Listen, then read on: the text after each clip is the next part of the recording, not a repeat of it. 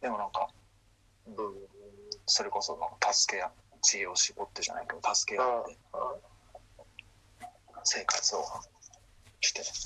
生きてる感じなのかな。もううん。なるほど。なんかこう、お気に入りのスポットみたいなのってあったりする？お気に入り、あ、うんと、いっぱいありますよ。なんか、あいっぱいあるっつって、なんか、そんな、あれなんですけど、あ。うん。うん。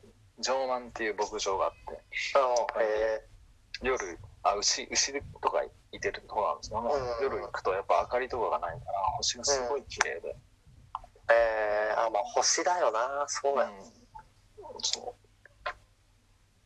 あとは、その、うん内側、鍋山っていうんですけど、真ん中の山のことを、うん。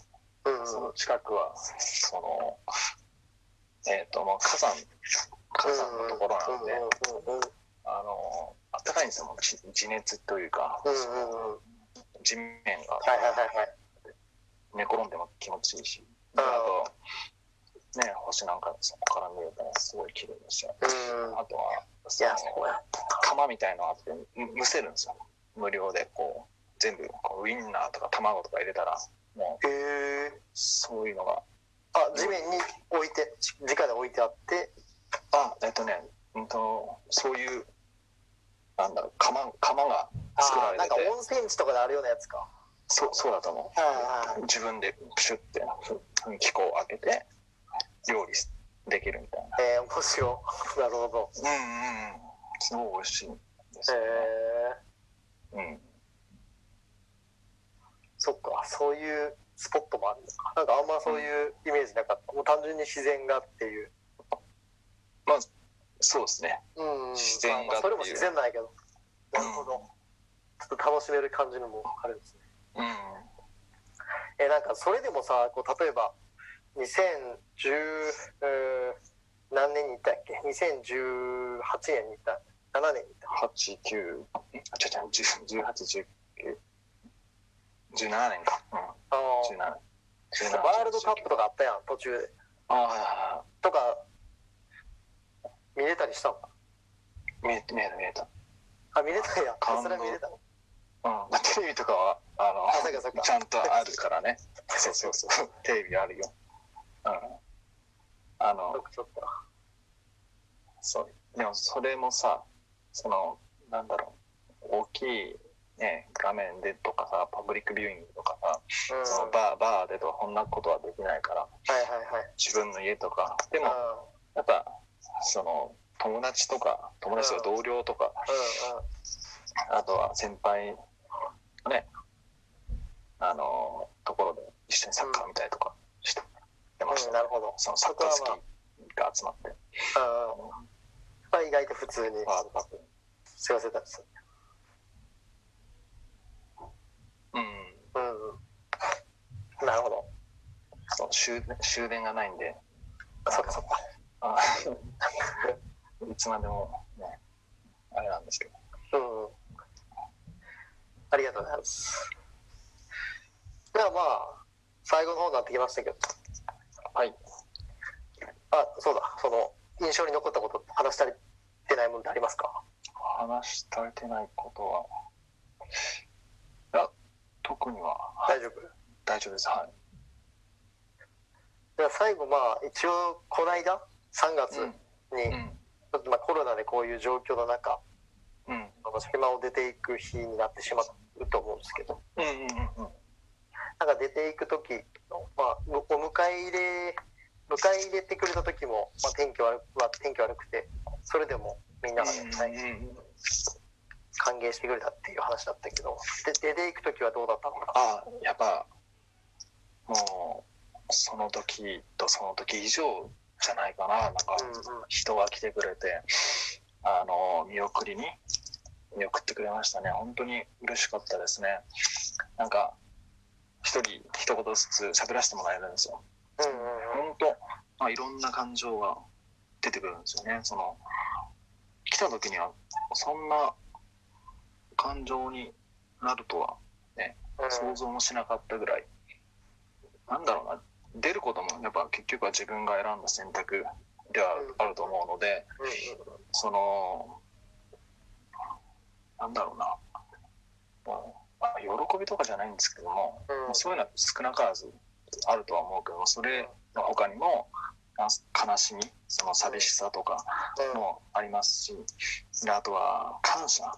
うん。その島民の方々がその僕らがねちゃんと生活できるように優しくやっぱ接してくれたりとかうん一緒になんか楽しませてくれたりするんうんですよいろんな活動とかで一緒になって。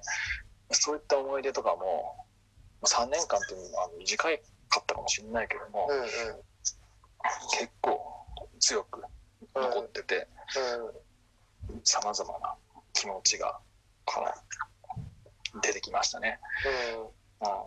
うん、でそれの時もあと歌歌歌ってくれるんですよ。その「旅行く君へ」っていうそのアイランドタイムズっていう映画があってうん。その主題歌なんですけどその青ヶ島で撮ったへえなんかその仲里依紗さんとかも出てあくるようなそうそうそうそうやつがあって。うん。それの歌を歌うっていう形でうーん。で歌ってもらってなんかプレゼントとかなんかもらって。あそれだけじゃないんですよね。その最後ヘリコプターで乗ってうん。もうヘリの人はね青ヶ島の人ではないはずなのにうんうん。多分言ってくれてるんですよね。今日は特別な人たちが離島される、される。だからお願いしますじゃないけども普段はそのヒュッて帰るんだけども、うんいきなりこう U ターンをして、うん。そのもう一回ねそのし見送りに来てくれた方々のうん。上を通上を通ってでさらにはその青ヶ島のなんだろう外輪山っていう外側をぐるーっと回って、うん普段はね見れない景色を上からね、うん生活生活していたところ島を上から見させてくれるっていうような、まあ、それも天気が良かったりとかいろんな条件が、風が強くないとかいろんな条件がないと多分やってくれないと思うんですけどうんさまざまな条件が揃って、うん。うん、そういうのをね見せてくれて。うん。とても、うんとても感動しましたね。うん。すごい。ついこの間の話ですよね。でも2ヶ月ぐらい前。あそうですね。はい。うん。いやすごいな。なんかでも全部ね想像するしかないから俺はなんかこうこの写真の青ヶ島の写真を見ながらすごい想像する、してしまうけども。やっぱ一回行きたいなっていうのをあのうん。話も聞いてすごいやっぱ改めて思ったし一回あの「世界不思議発見」で青ヶ島があそうそうそうそう、うん、あの特集された回があって、まあ、その時にうん。プッチ連絡したけど俺から。うん、あのそれを見るとやっぱ、うん、そうそうそうそう。それを見た時にやっぱなんかね日本とは思えないというか。うんうんそうだよね。しかも東京東京だからね。もう東京ね他の県の先生やってたらそこに行く権利はそもそも得られる可能性はないわけや。うんうん。いや今その島根県とかの離島のそのね高校とかが仕掛けてる教育事業とかにちょっと関わったりするんですけどあそうなんだ。ともまた訳が違う人口の少なさだったりうん。何もなさっていううん。のをすごい感じたんでい興味はもちろん俺もあるけどじゃあ3年いけるかって言われたらちょっとねうんやっぱ考えるしすごいなと思う。はい。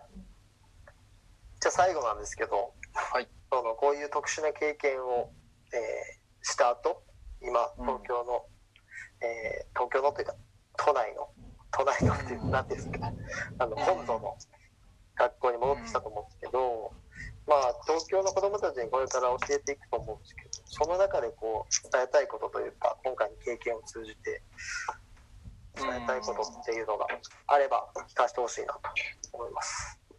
はい。やっぱその島に行くことができて自分がやっぱ気づけたことを伝えたいなって、やっぱ気づけたのはやっぱ今まで当たり前だと思ってたことがうん。当たり前じゃなかったんだなっていううんうん。こと、うん、例えばまあ生活面で言ったら床屋もそうだしスーパーとかコンビニとかもそうだし、マックとかも、うん。うん、ケンタッキーとかももちろんないし。うん。でやっぱこっち来て食べれたらなんか今まで以上に幸せを感じられるんですね。そのまあ感謝の気持ちじゃないけども、ね、今まで普通にさ200円とか100円とか払ってマックとか松屋とかこう食ってたり食べ食べてたと思うけどもそれに対してもなんか感謝の気持ちが持てるっていうか、うような状況になってて、やっぱ当たり前だと思ったらなんかありがとうじゃないけどもそのそういう気持ちって出ないんじゃないかなって。そういうのって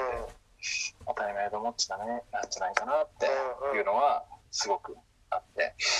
で自分が携わっていたあの学年がまあうん。一人しかいない学年というか学級だったりしたので、その普段は当たり前のようにいる隣にいる後ろにいるその友達同級生っていうのもいないところからあの来たっていうことでそれも当たり前ではないというかうんそういうような関わりの中でなんか学校ってなんか勉強していくような社会性をね勉強していくとこなのかなって思うのでなんかなんだろうな、うん、そういう仲間と共に過ごす時間を大切に当たり前と思わず、まあ、今ももちろんねコロナの影響で、ね、登校できないで、うん、そういうのを感じられる状況にあるかもしれないけれどもよりその行けた時に